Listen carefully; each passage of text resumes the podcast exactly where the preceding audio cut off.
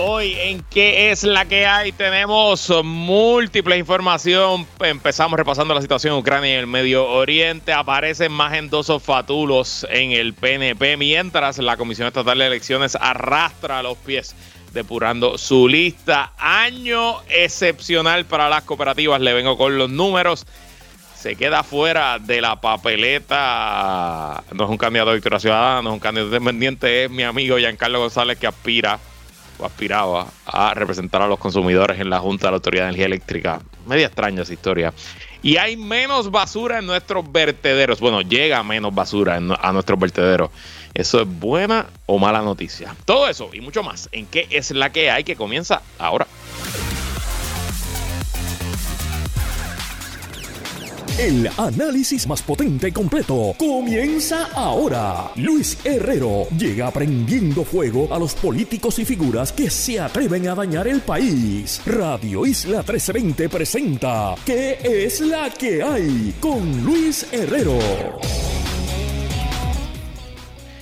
Muy buenas tardes, bienvenidos y bienvenidas a ¿Qué es la que hay? con Luis Herrero por Radio Isla 1320. Hoy es lunes 12 de febrero de 2024. Estamos en vivo y en directo para todo Puerto Rico por el 1320 AM y su cadena para el mundo a través de radioisla.tv, nuestra aplicación para teléfonos Radio Isla Móvil en facebook.com diagonal Radio Isla TV y en nuestro canal de Roku Radio Isla TV. Yo soy Luis Herrero y como siempre les invito a que me sigan en todas las redes sociales como L Herrero y recuerda que este programa lo puedes escuchar en su formato podcast. Búscalo como qué es la que hay en tu aplicación de podcast favorita para que me escuches cuando a ti te dé la gana y que es la que hay de que vamos a hablar hoy. Repasamos situación en Ucrania y crisis en Medio Oriente. Aparecen más endosos faturos ahora en la campaña de William Villafañez mientras la Comisión Estatal de Elecciones no hace nada, literalmente nada, para depurar sus listas de electores que están inscritos en otros lugares a la misma vez. Año bandera para las cooperativas de Puerto Rico. Buenas noticias en ese lado. Ombudsman deja afuera a Giancarlo González como representante del interés público en la Junta de la Autoridad de Energía Eléctrica, como es. Y llega menos basura a nuestros vertederos. ¿Eso es una buena o es una mala noticia? Venimos con el análisis. Bueno, pero antes de ir a los temas, primero, hoy no está Sonia Valentín, así que está excusada. No tenemos el segmento de las horas con Sonia. Me tienen solito a mí hoy toda la hora.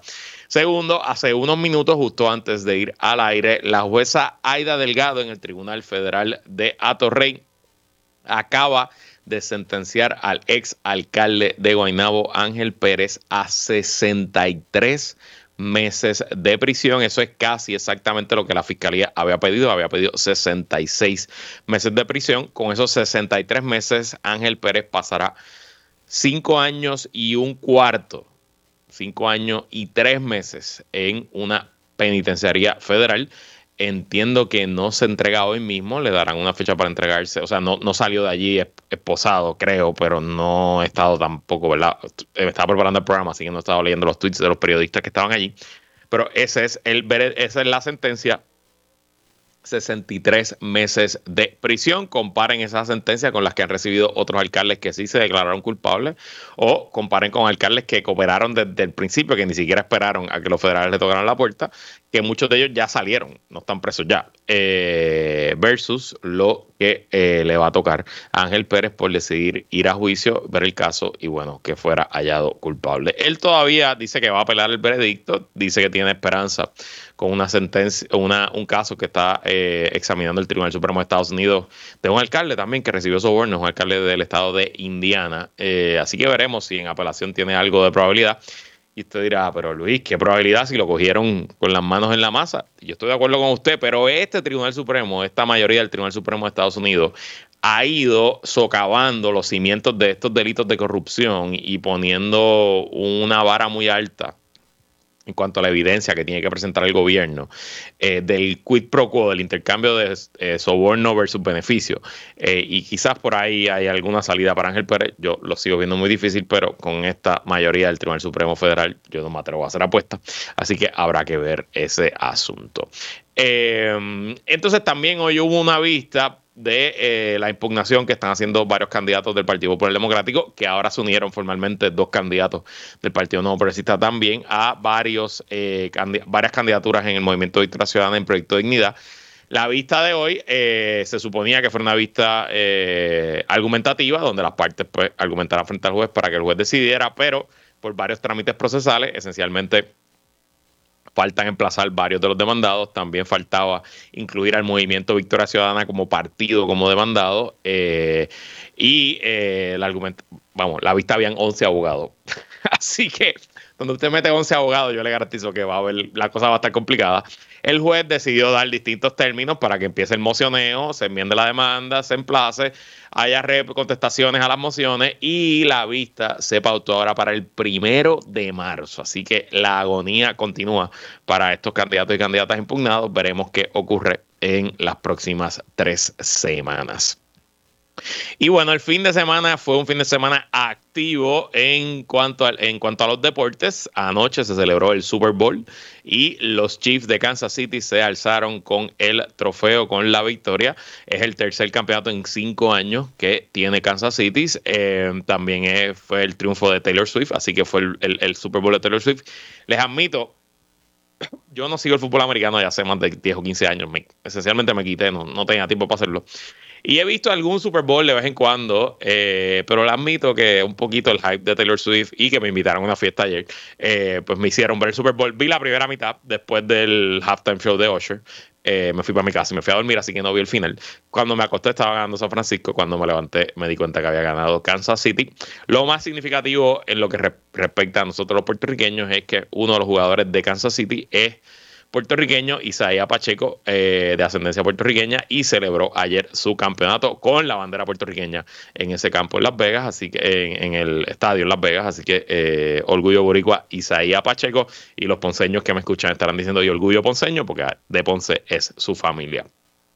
También este fin de semana, el viernes, Venezuela se alzó con el triunfo, el campeonato en la Serie del Caribe. Los tiburones de La Guaira, que son de Caracas, acaban con la sequía que tenía Venezuela en el campeonato caribeño, que no ganaba un título desde el 2009, derrotando al legendario y poderoso Licey Dominicano. Los dejaron 3 y 0 blanqueadas y el triunfo y el campeonato se fue para Venezuela. Así que muy interesante esa decisión. Y por último, la mejor noticia deportiva del fin de semana, la selección de Puerto Rico de baloncesto femenino. Nuestras 12 magníficas cualificaron a las Olimpiadas en París, poncharon su boleto en una victoria contra Nueva Zelanda que fue para comerse las uñas. Eh, esencialmente se ganó en los últimos 30 segundos. Y aunque no reciben ni, yo diría, ni un cuarto de la atención ni del dinero que recibe la selección masculina, la selección femenina de baloncesto lleva una racha de logros impresionantes. Para empezar, que va a su segunda Olimpiada corrida, porque fueron en el 2021 a Tokio y ahora van a París en el 2024. Eh, terminaron, si no me equivoco, con los primeros ocho en el Mundial de Baloncesto Femenino que se celebró el año pasado, que es un hito histórico, nunca antes una selección eh, femenina había llegado al tanto, y están rankeadas en las mejores 10 selecciones del planeta, también un hito histórico, así que hay que estar pendiente de nuestras guerreras, nuestras 12 magníficas que sin duda darán mucho de qué hablar en París 2024. Y bueno, entonces vamos con las noticias, vamos a empezar hablando de Ucrania hace tiempo que no tocamos el tema ucraniano. Hay mucho movimiento en distintos frentes. En el frente militar, esencialmente lo mismo que ha ocurrido desde octubre para acá, eh, sigue ocurriendo. Es a, Advitka, es el, eh, el núcleo de la eh, ofensiva que ha lanzado Rusia desde noviembre para acá. Advitka es un área que Ucrania ha fortificado por muchos años porque esencialmente la guerra, la invasión original de Rusia a Ucrania en el 2014 terminó esencialmente allí. Ahí fue donde se eh, cerraron los frentes de batalla y pues Ucrania mucho antes de la invasión eh, del 2022, eh, pues ha ido fortaleciendo esa zona y, fortificándola. y Rusia esencialmente ha hecho ataques de, de, pues, ola tras ola tras ola de equipos, soldados, han muerto miles, miles y miles de soldados eh, rusos, pero ahí están avanzando poco a poco, metro a metro, kilómetro a kilómetro, y es muy probable que veamos a Abditka caer en las próximas semanas. Eh, también eh, Ucrania está reportando que ya se le está agotando la ayuda a Occidente, está reportando escasez de municiones, esencialmente dicen que están 4 a 1 en, en artillería.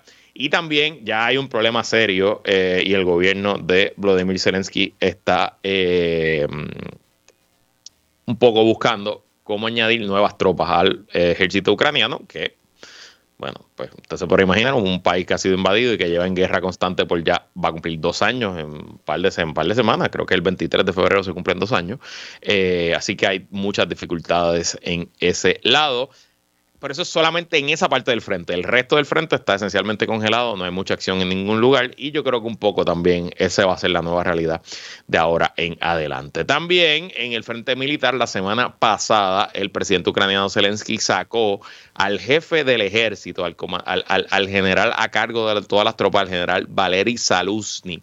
Saluzny era un general muy querido, eh, muy popular, eh, esencialmente un héroe para el pueblo ucraniano y está muy curiosa esta salida. Se especulan diversas razones, se habla de celos profesionales, se habla de que el general no quería seguir eh, tirando tropas a esta zona donde les digo de Abdika para defenderla, que estaba abogando por una retirada salvar tropas y entonces eh, eh, mover el frente un poco de kilómetros hacia atrás. Habrá que ver, fue sustituido por otro general también con mucha experiencia, el general Alexander Sirsky. Interesante, Sirsky se entrenó, empezó su carrera en el ejército de la Unión Soviética.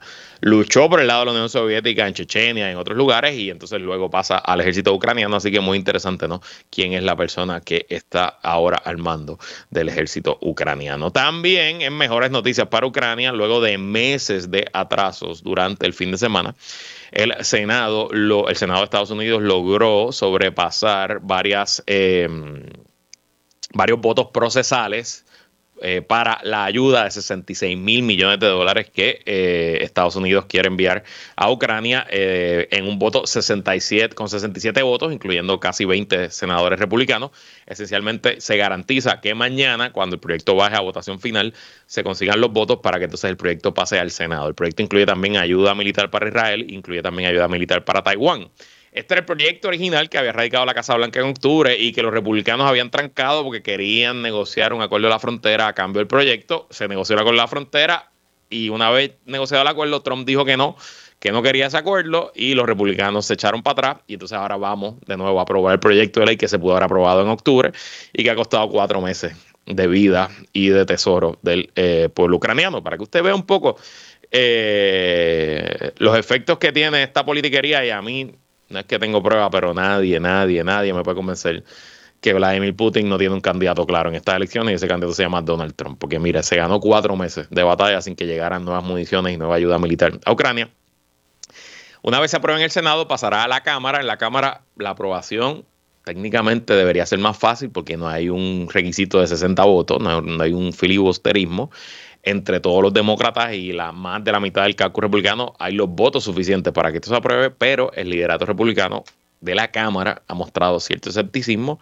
Esta semana estuvo el jefe, el chairman con, republicano del Comité de Asuntos Internacionales y de Temas del Ejército, que es el comité que maneja estos asuntos.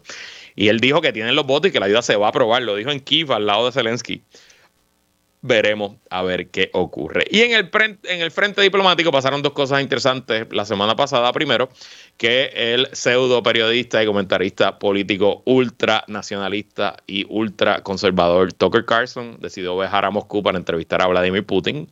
La entrevista eh, fue aburridísima, duró más de dos horas y esencialmente Putin eh, decidió convertir la entrevista en una clase de historia, de pseudo historia, porque esa no es la historia real, eh, para justificar sus acciones. Comenzó diciendo esencialmente que desde el siglo XV eh, que Rusia toma Ucrania y pues básicamente porque como lo hicieron en el siglo XV, pues lo puede hacer ahora en el siglo XXI. No les recomiendo que la vean, realmente son dos horas de propaganda, para eso pueden escuchar otros programas, incluso algunos en esta estación, que le dan la propaganda rusa directa y no, no tiene que perder dos horas de su vida. Eh, también, el sábado, eh, Donald Trump en un mensaje, uno de sus rallies de campaña, esencialmente dio a entender que si es reelecto presidente y Rusia ataca a un país de miembro de la OTAN, que él no va a hacer absolutamente nada y que permitiría que Rusia haga lo que le dé la gana, si ese es el plan de Vladimir Putin. Qué chévere, la verdad, qué chévere, pero bueno, nada. Podemos tener a Donald Trump o podemos tener un presidente que, que tiene 72 años. Usted decide que es peor, un presidente de 72 o uno de 69 que permitiría que Rusia haga lo que quiera. Pero bueno, cada cual con lo suyo. Y rapidito, pasando a Israel, hoy y este fin de semana toda la atención está eh, en Rafa. Rafa es la ciudad más grande al sur del estrecho de Gaza, hace frontera con Egipto. En Rafa es donde se han refugiado la inmensa mayoría de los desplazados luego de la invasión judía, la invasión israelí, discúlpeme, a eh, el estrecho de Gaza y los bombardeos. Rafa no ha sentido la, eh, el volumen de ataque que ha sentido otras zonas de de, eh, del estrecho de Gaza y de Palestina, eh, y por lo por lo cual está lleno pues, de civiles, de familias, etcétera. Y durante el fin de semana comenzaron ciertos bombardeos y ciertos ataques de parte de Israel. También hubo eh, mensajes de parte del gobierno israelí de que se evacuara Rafa, lo cual era un poco contradictorio porque no hay para dónde evacuar. Ya los mandaste del norte para el sur, ahora están en el sur y los quiere sacar del sur.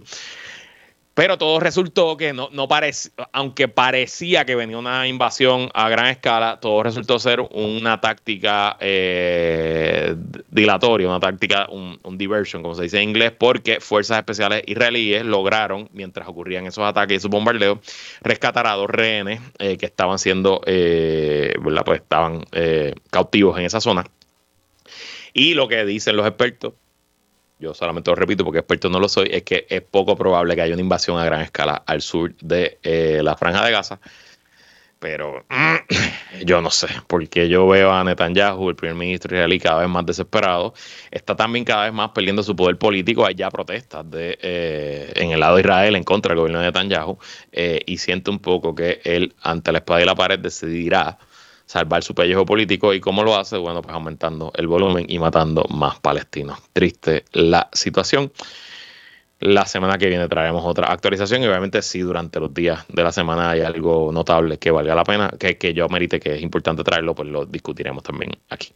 Y bueno, ya aterrizando en Puerto Rico, éramos muchos y parió la mula. Siguen apareciendo en dos fatulos este fin de semana Primero había sido la campaña del mes Román y este fin de semana una ciudadana acusó a la campaña de William Villafañe, el otro candidato a comisionado residente por el PNP, de falsificarle un endoso. Eh, esencialmente, la eh, ciudadana Johanny Pérez Santos, estoy leyendo noticia, el residente de Villalba, eh, dijo, yo jamás en la vida pensé que esto me iba a pasar a mí. Yo nunca he firmado endoso alguno para Villafaña, yo soy popular, siempre he votado por los candidatos del Partido Popular Democrático. Lo que han hecho es ilegal, han falsificado mi firma, señaló la joven, que han estado tramitando una declaración jurada para someterla a la Comisión Estatal de Elecciones. La campaña de Villafañe reaccionó exactamente igual que reaccionó la campaña de Merromán echándole la culpa a la víctima y no aceptando ningún tipo de responsabilidad, esencialmente diciendo que no va a hacer absolutamente nada. Dijo la campaña, sin poner un portavoz, la notificación fue emitida en diciembre y se decide hacer la alegación luego de los señalamientos hechos en los pasados días a otra campaña. Si el endoso hubiera sido realizado por otra persona con la información del endosante ante el colector, no tendríamos objeción a que se descuente, aunque no es nuestra responsabilidad, puesto que sobrepasamos por cientos de endosos las cifras requeridas. Concluimos que no hay base de ilegalidad alguna y que el proceso que efectuamos en diciembre fue conforme a la ley. Así que ya, tranquilo, campaña de William Villafaña, que ustedes mismos decidieron que no hay ilegalidad. Tremendo. Veremos a ver si la Comisión Estatal de Elecciones hace algo con estos asuntos. Si yo tuviera que apostar, les diría que no van a hacer nada. ¿Y por qué lo digo? Bueno, porque hay una historia en el del Centro de Periodismo Investigativo de nuestra colega aquí en Radio Isla, Damari Suárez, junto a Vanessa Colón, que buscaron un asunto que poco se discute en el país, pero que pudiera cambiar el resultado de las elecciones, sobre todo si las elecciones son cerradas. Y es que se supone que si usted se inscribe para votar fuera de Puerto Rico, usted se muda a la Florida, a Texas, a Pensilvania, a Nueva York, y se inscribió para votar, automáticamente, una vez usted inscrito en ese estado, usted queda fuera del registro electoral de Puerto Rico porque usted no puede estar inscrito en dos sitios a la vez. Y quizás en el 1996, cuando todavía no existía la, existían las computadoras y las redes, pero no era el nivel, ¿verdad?, que existe hoy, eh, pues a lo mejor usted se mudaba para Florida, pasaba con ficha, que se inscribiera y podía estar años inscrito en los dos lugares. Eh, pero ahora no es así. Y de hecho, lo más triste del asunto es que la Comisión Estatal de Elecciones forma parte de una red de comisiones estatales o departamentos de Estado, recuerden, o, juntas electorales. Cada Estado lo hace diferente. Usualmente es el secretario o la secretaria de Estado quien maneja las elecciones eh, en los Estados Unidos. Eh, pero vamos, llámese departamentos de Estado, juntas, eh, juntas electorales o la Comisión Estatal de Elecciones, forman parte de una base de datos que comparte información y que en tiempo real usted se puede enterar cuando alguien sale de Puerto Rico y se inscribe en Florida. Y automáticamente, técnicamente se pudiera sacar a esa persona automáticamente del padrón electoral puertorriqueño. Pero ¿saben qué? No se está haciendo. Leo de la página del Centro de Periodismo Investigativo de camino a los comicios de 2024 en lo que los electores podrán registrarse y activarse de forma electrónica. La Comisión Estatal de Elecciones no ha inactivado, como dispone el Código Electoral, a los electores que están inscritos en los Estados Unidos, a pesar de que la agencia tiene la información. Ese es el primer párrafo de la historia. Y ya con, ese primer párrafo a mí me levantan varias banderas. Pam, pam, pam, de por sí el problema tenemos por primera vez un registro electrónico. Muy bueno, qué bueno que está ocurriendo. Eh, este el famoso, bueno, no es tan famoso, pero se llama el sistema R. Eh, eh, usted puede abrir una cuenta ahora mismo, usted puede transferirse, hacer, hacer muchas cosas a través del internet o su teléfono si tiene que ir a una inscripción permanente. Eso es fabuloso. Y eso incluye gente que quizás no está en Puerto Rico, porque si usted está en los dos registros electorales, usted saca su cuentita de R y usted a lo mejor puede pedir su voto ausente en Puerto Rico o su voto adelantado, porque cumple con los requisitos para votar adelantado. Y le llega su papeleta a la casa donde usted residía y a lo mejor ahí todavía residen sus hijos, o sus nietos, o sus abuelos, o su, su sobrino, su compadre. Y esa persona puede recibir la papeleta por usted y firmarla y votar y mandarla por correo de regreso y nadie se va a enterar. La presidenta alterna de la comisión, sigo leyendo de premioinvestigativo.org, Jessica Padilla Rivera, reconoció que aunque la agencia recibe esa información de las jurisdicciones con las que tiene acuerdo colaborativo, no hacen prácticamente nada con ella a menos que ese elector sea recusado por alguien que tenga propio y personal conocimiento de ese hecho o por un oficial de un partido político. La comisión tiene acuerdo con 15 jurisdicciones. O sea, la comisión se entera hoy si un elector se inscribe en una de esas 15 jurisdicciones, pero no hace absolutamente nada con eso. Y entonces hay que esperar a que a lo mejor recusen a ese elector. O sea, hay que esperar a que un vecino chismoso vaya y diga, no, mira, mi vecino se fue de Puerto Rico recúselo, por favor. O hay que esperar a que ese vecino chismoso hable con alguien de un partido y le diga, mira, por favor, partido, recuse.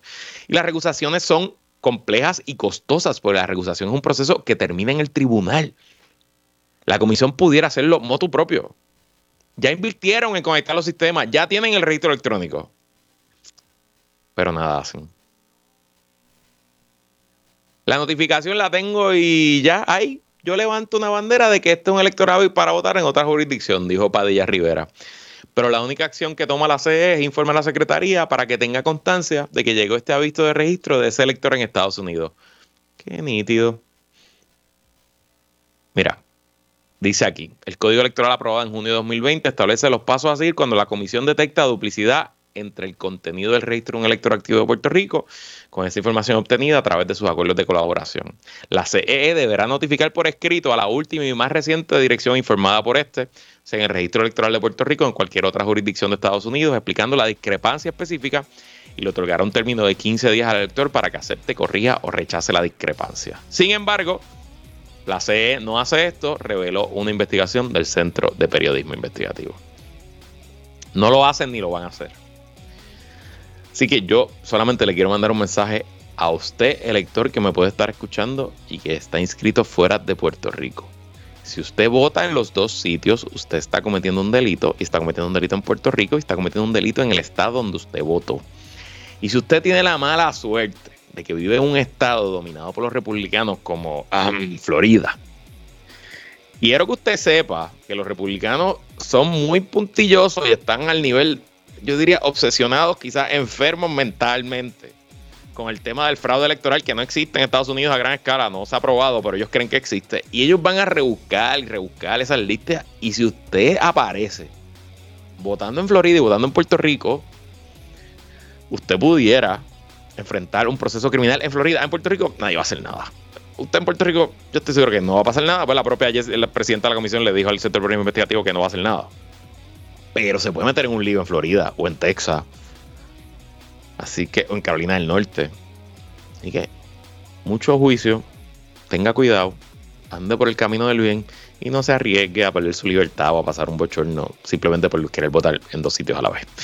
Nosotros vamos a una pausa, regresamos con más, que es la que hay.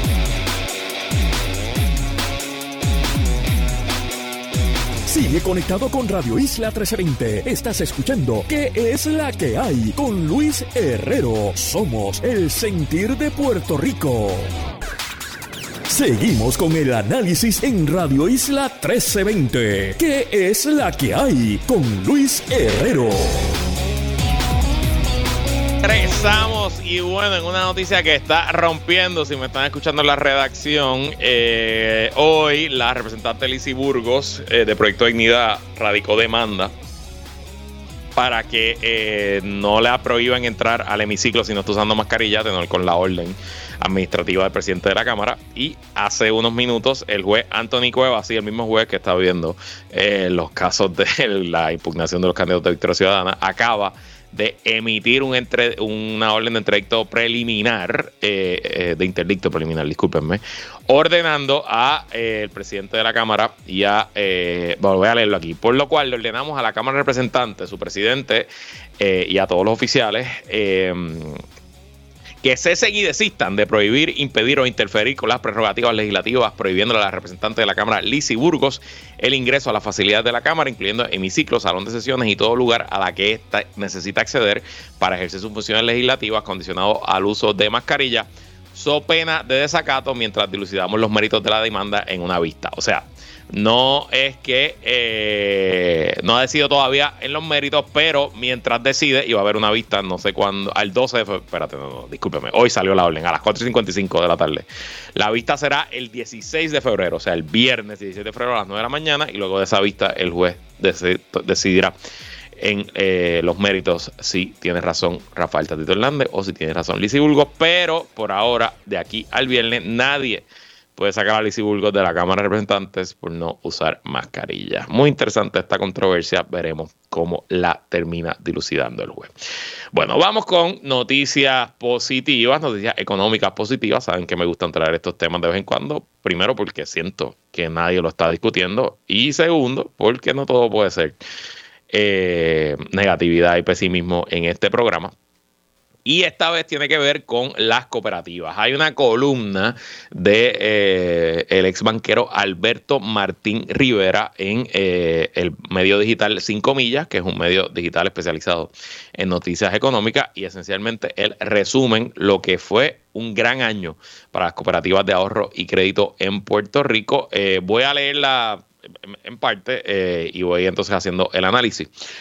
Pero le digo, esto es la columna de Alberto Martín Rivera, eh, año bandera para las cooperativas en Puerto Rico. El cierre del año 2023 ha sido un año histórico de crecimiento para las cooperativas, tanto en sus activos totales como en los índices financieros de mayor importancia. Las cooperativas cerraron con activos totales de 11.789 millones, eso es 3.19% más que el año pasado. Así que un crecimiento de 3 y pico por ciento más que saludable en un sector tan grande y tan antiguo como es el sector de las cooperativas en Puerto Rico. Pero lo mejor, y aquí es que se pone un poco técnico porque usa indicadores de banquero que yo tampoco los conozco muy bien, ¿verdad? Ahora eh, pues cuando hay la columna más o menos los entendí, pero no son, no son indicadores que yo manejo todos los días pero que esencialmente cuando abrimos el bonete de cómo están las cooperativas, no solo encontramos que tienen más activos, sino que también tienen más salud financiera, que la manera en que están manejando sus negocios, eh, pues promueve o eh, indica que vamos a tener mejores años todavía de camino al futuro. La utilización de los recursos de las cooperativas ha sido efectiva cuando observamos un crecimiento en la cartera crediticia de 677 millones. O sea, los préstamos, lo que está en cartera, lo que, lo que, lo que eh, prestaron las cooperativas el año pasado aumentó en 10.7%. La cartera crediticia ha tenido un avance en los últimos cinco años de 34.9%. Wow, eso es increíble. Y es importante, primero por varias razones. Porque la banca de Puerto Rico ha estado muy reacia a prestar, esencialmente desde la crisis financiera de Puerto Rico en 2007 para acá es muy difícil conseguir préstamos comerciales, personales. Eh, ahora con el aumento de intereses es aún más difícil todavía. Y entonces parece que las cooperativas han ido eh, pues llenando ese vacío. Y segundo, porque no podemos olvidar que hace menos de 10 años, bueno, poquito más, quizás. Desde la administración de Luis Fortuño, las cooperativas estaban en crisis porque el gobierno de Luis Fortuño obligó a las cooperativas a darle un bailout al gobierno de Puerto Rico y los obligó a comprar bonos chatarra, bonos cofina y otras cosas. Y fracasaron varias cooperativas que COSEC tuvo que tomar control, venderlas, eh, acabar con las deudas. Y oye, estoy seguro que hubo personas que en algún momento pensaron que venía el fin de las cooperativas o que eh, la caída iba a ser aún peor. Y en poco más de, un, de 10 años, miren cómo han enderezado el barco y han mirado su situación financiera. Pero entonces lo interesante aquí es que el autor, el señor Alberto Martín Rivera, dice que a la misma vez que las cooperativas han aumentado su cartera crediticia y sus activos, han reducido sus gastos. Dice aquí, quiero señalar como un dato distintivo en la reducción de la gestión del gasto. Las cooperativas al cierre de 2019 mostraban un alto índice de gastos, 90.26%, esencialmente es el gasto eh, versus eh, el, rendimiento de, las cooperativas. O sea, cuánto tú te gastas versus cuánto estás entrando. Es esencialmente ese índice lo que mida. O sea, que el 2019 eh, se gastaba 90% de lo que entraba. Eso es poco saludable en cualquier industria. Y al cierre del 2023, ese gasto se redujo a 69.86%. Eso es una mejora de 20.4 puntos porcentuales, siendo el más bajo presentado, dice el autor de la columna. Y esa es la combinación perfecta en cualquier negocio. más es un negocio que aumenta sus ingresos y sus activos, como las cooperativas, y a la misma vez reduce sus gastos. Pues usted lo que está generando es una ganancia brutal. Y de hecho, si usted mira, por ejemplo, lo que hicieron el año pasado Facebook, Microsoft, otras compañías de tecnologías que votaron mucho, mucha plantilla, votaron 8, 10, 15% de su plantilla pero a la misma vez aumentaron sus ingresos y aumentaron sus ganancias. Hoy las acciones de Microsoft, Facebook eh, y otras compañías de Google y otras compañías de tecnología que despidieron empleados el año pasado están por las nubes porque redujeron gastos y aumentaron ingresos. Y esencialmente eso es lo que están haciendo las cooperativas. Y creo que no lo están haciendo despidiendo personas, que yo recuerden, no he visto una noticia eh, reciente o el año pasado de una cooperativa que estuviera despidiendo personas. Así que muy interesante. Otro aspecto muy importante, dice el autor de las cooperativas, es la administración de su cartera morosa. Eh, sabemos que el consumidor siente el efecto inestable de la inflación que nos restringe el consumo de lo básico, postergando nuestras obligaciones financieras. Eh, por otro lado, el comerciante reciente el alza en la tasa de interés por la Reserva Federal, implicando un alza en el coste de financiamiento de su inventario transferido al consumidor, castigando su capacidad de pago. Pero esto es verdad, el autor básicamente eh, estableciendo cómo está la, economía y cómo están los negocios hoy, pero dice que esto no necesariamente eh, afectó a las cooperativas, pues al cierre de 2023 la morosidad tuvo un índice de cierre de 2.18%, un aumento de 23.7%, o sea que hay más que el año pasado, hay préstamos malos y tarjetas de créditos malas eh, en las cooperativas, pero, importante, aunque tuvo un aumento, cuando se analizan los últimos cinco años, a pesar del aumento del año pasado, está por debajo de lo que ha sido el promedio de estos últimos cinco años. La tasa de morosidad de los últimos cinco años de las cooperativas es de 2.43% y el año pasado fue solamente 2.18. Así que aun cuando quizás hay una impagando, ¿verdad? O no cumpliendo con sus pagos de sus tarjetas o sus préstamos, o quizás hay negocios que están sintiendo la presión de la inflación y el aumento de las tasas de interés, aún así, eh, la tasa de morosidad en las cooperativas se mantiene bastante, eh, bastante, eh, bastante bajo control. Y nada, el autor concluye, en resumen, para este cierre de 2023 históricos, las cooperativas han seguido desarrollando una labor positiva y proactiva de intermediación financiera con importantes beneficios para el sector, la comunidad, la economía y sus socios clientes. El crecimiento de los importantes indicadores es sobresaliente para el grupo Bajo COSEC. Este crecimiento da confianza a los socios y al público, razón por la cual han tenido un aumento continuo de cinco años de 96.995 socios. En los últimos cinco años ha habido un aumento de 9.27% en los socios de las cooperativas y esto son grandes noticias y noticias positivas para toda la economía puertorriqueña porque quizás por primera vez en toda nuestra historia podemos decir que estamos construyendo capital local que se queda en el país y que se reinvierte en el país. Yo le tengo mucho optimismo al tema de las cooperativas. Es mi gran amigo Heriberto Martínez el que me ha educado en este asunto y que lleva años detrás mío diciéndome vamos a hablar, vamos a tomar esto en cuenta, vamos a mirarlo en serio, vamos aquí hay un potencial increíble. De hecho, Heriberto estuvo en el podcast Urbital, que es un podcast de bienes raíces que hemos tenido aquí varias veces a los eh, anfitriones del podcast, hablando de las cooperativas de vivienda como solución a la crisis de vivienda de Puerto Rico. Y creo, y traigo el tema, no solo para resaltar lo positivo y que haya algo interesante pasando en nuestro sector cooperativista, sino también para ponerlo en la mente, no solo de ustedes, mis queridos eh, radioescuchas, también ponerlo en la mente de nuestros políticos y políticas. Estamos en año electoral.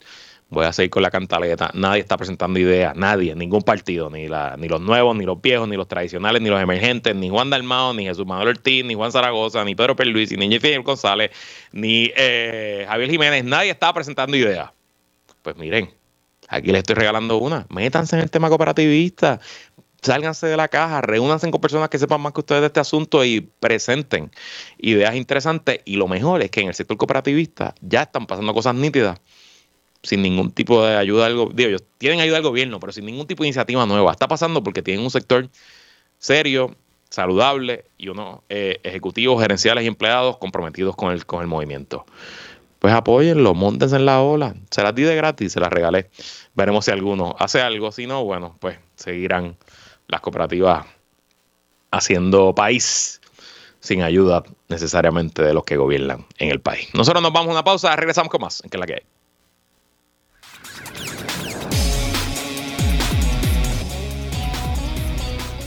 Regresamos y si se está preguntando dónde está Sonia Valentín, eh, no está hoy, no puede estar con nosotros, así que está debidamente excusada, ya lo saben. Eh, bueno, vamos así con los temas. Esta tampoco me la tenía en el bingo. Eh, leo del nuevo. La oficina del Procurador del Ciudadano, Ombudsman, oficina que a mí se me olvida que existe, pero bueno, rechazó la candidatura del empresario Giancarlo González como representante de los consumidores ante la Junta de Gobierno de la Autoridad de Energía Eléctrica, confirmó este lunes el procurador Edwin García Feliciano. Nosotros tuvimos a Giancarlo aquí en diciembre, eh, yo creo que fue de sus primeras entrevistas cuando anunció su candidatura. La ley de la Autoridad de Energía Eléctrica, sí, todavía existe la Autoridad de Energía Eléctrica y todavía tiene una junta de gobierno, eh, permite que los abonados de la Autoridad de Energía Eléctrica votemos por un representante eh, de, los abonados, ¿no? Valga la redundancia. El representante actual, usted lo conoce muy bien, da muchísimas entrevistas. Yo creo que Emily lo tiene una vez a la semana aquí. Es el ingeniero Tomás Torres Placa.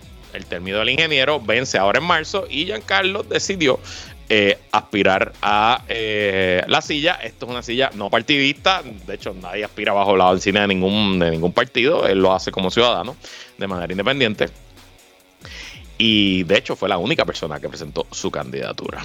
Em, sigo leyendo. Las razones para la certificación negativa que emitió una comisión compuesta por cuatro funcionarios de la Procuraduría y uno de la AEE e se centran en la presunta falta de evidencia sobre la experiencia de educación de González, así como en la información insuficiente para determinar su pericia en el tema energético. Si mal no recuerdo, otros eh, representantes del interés público en el pasado no han sido ingenieros. Yo recuerdo que había una empresaria, por ejemplo, que luego fue presidenta de la Cámara de Comercio. No, no creo que haya sabido mucho de energía eléctrica, sabía de negocio, obviamente. Y que no juramentó los documentos, pues habrá que verlo. Pues si se le olvidó juramentar, bueno, pues es un requisito, eso es una falla seria y eso, eso sí puede justificar que no eh, lo certifiquen. Eh, Giancarlo dice, no es justificación, yo entregué todos los solicitados y mucho más. Estoy consultando con abogados para retar esta decisión en corte. Así que yo presumo que Giancarlo presentará una demanda y veremos qué ocurre con esa demanda. Pero es que me llama muchísimo la atención eh, la excusa, ¿verdad? Porque como les dije, como les dije, pues está bien. Si no juramentó algo, pues ahí se colgó, se chavó y no, no tiene probablemente ningún argumento legal. Pero presumiendo que es juramento, y que están las cosas ahí juramentadas y que esto es simplemente una apreciación de este comité organizador y del ombudsman. Quiero, quiero que lean esto específicamente. Quiero prestar atención a esto. Particularmente se señala que González Ascar, ese es su segundo apellido, incumplió con el requisito de proveer y juramentar el transporte educativo eh, de no menos de 10 años de experiencia en su campo educativo y profesional que incluya como mínimo el campo, el campo de la ingeniería o la administración de empresas o economía o finanza. Ok. Y aquí es que yo me... Eh, Alex, si puedes apagar la... Si puedes apagar la música. Eh, discúlpame, es que me está, me está distrayendo la música del background. Eh, Giancarlo González. Porque, de nuevo, como lee la carta, dice, no es que tienes que tener requisitos, no es que tienes que tener la experiencia en ingeniería, administración, economía y finanzas. No, no, dice campo de ingeniería o campo de administración o de economía o finanzas. O sea, cuatro cosas que te da en la alternativa. No es que tienes que tener todos los requisitos. Y sí, Giancarlo González nunca ha sido ingeniero eléctrico, es verdad. Ni ha sido celador, ni probablemente ha trepado un poste a cambiarle un cable. Estoy seguro que no. Pero Giancarlo González ha, entre una cosa y otra, fundado múltiples empresas de tecnología, o sea que sabe de administración de empresas. Fue jefe de una agencia tecnológica en el gobierno de Puerto Rico, así que sabe de economía y finanzas porque tenía que manejar ese asunto. Eh, y ya tiene experiencia porque esencialmente cuando trabajaba en el gobierno fue la persona responsable en que se comenzaran a liberar poquito a poco los datos de las autoridades eléctricas. Si usted hoy puede ver dónde hay un apagón, si usted hoy puede entender si su zona se va a la luz más o menos, si usted hoy puede eh, tener algo de información, eh, es en parte, digo, no únicamente por eh, la... no únicamente por la acción de Giancarlo González, pero contra. Eh, Manuelito, no sé si estás ahí, discúlpame que me está distrayendo la música, necesito que la apague. Discúlpenme a nuestra audiencia que estamos aquí. Eh, mira, aquí me dicen, Richie Santini estuvo en la Junta, licenciado Richie Santini Gautier, buen amigo, gran amigo, de los mejores amigos de mi familia, de mi papá y mi mamá. Richie ha sido abogado litigante toda su vida, estuvo ahí como representante. Eh, Carlos Calliza estuvo como representante. También me están diciendo que, probablemente fue una enmienda a la ley que se hizo bajo la, presidencia de Eduardo Batia, que hace la cosa un poco más, exige un poco más de conocimiento técnico. Pero me parece que es una excusa bien barata. Estar sacando a Giancarlo González de esta papeleta por decir que no tiene experiencia. Ahora mismo, ahora mismo, la aplicación Urbital de Giancarlo González, que es una aplicación de bienes raíces, si usted la abre, usted puede ver en su zona lo, vi porque lo hice este fin de semana, estuve sin luz todo el, todo el sábado por, temas de reparación. No fue que se fue la luz en, en Guaynabo, es que había reparación y estuve sin luz anoche cuando empezó el Super Bowl también. Y siempre entro a la aplicación, busco mi casa y puedo ver los apagones en mi zona. Puedo verlo. Entonces, quiere decir el ombudsman, el procurador del ciudadano, que un ciudadano que ya tiene experiencia manejando los datos de las autoridades eléctricas y haciéndolos públicos que ya tiene experiencia construyendo compañías y utilizando esa tecnología para que sus compañías pues, sean más eh, efectivas y más económicas y vendan más. Esa persona no tiene experiencia para ser representante del consumidor. No sé, no sé, me parece muy sospechoso y siento un poco, siento un poco, de nuevo, no he hablado con Giancarlo en mi percepción y como lo leo Siento un poco que simplemente como Giancarlo ha hecho una campaña efectiva, estaba en todos los medios, es el único candidato y está diciendo yo vengo a liberar datos, yo vengo a hacer la información pública, yo vengo a que el país conozca cómo se manejan los asuntos energéticos en Puerto Rico, yo vengo a darle candela a Luma, vengo a darle candela a la PR, pues no sé si el ombudsman, el procurador del ciudadano, aquí está procurando por el gobierno. Es que, o sea, ¿qué gana el ombudsman descalificando a Giancarlo González? De nuevo, si no juramento algo, bueno, pues ahí está chavado. Pero los requisitos de experiencia. Qué difícil es ser un ciudadano interesado en Puerto Rico que quiera aportar y hacer las cosas bien. Porque, oye, te ponen hay muchos tropiezos y te ponen en el camino. Realmente es algo inexplicable. Completamente inexplicable. Veremos qué ocurre. Y, Giancarlo, llámame después. Vamos a hablar.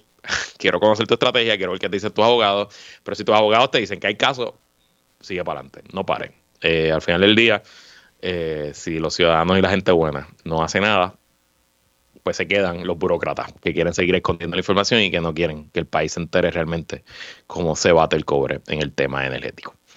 Y bueno, quería hablarle del asunto de la basura. Hay una historia en el nuevo día del sábado eh, de cómo se ha reducido el número, el porciento de toneladas que llega a los vertederos en Puerto Rico. No me va a dar tiempo. Solamente quiero que sepan que eh, se ha reducido en casi 20% la cantidad de basura que llega todos los días a los vertederos y eso es bueno, qué bueno, menos basura en nuestros vertederos. Pero la única razón que eso ha ocurrido es porque somos menos puertorriqueños que antes. La última vez que se hizo un estudio similar en el 2003 éramos 3.8 puertorriqueños, hoy apenas somos 3.1.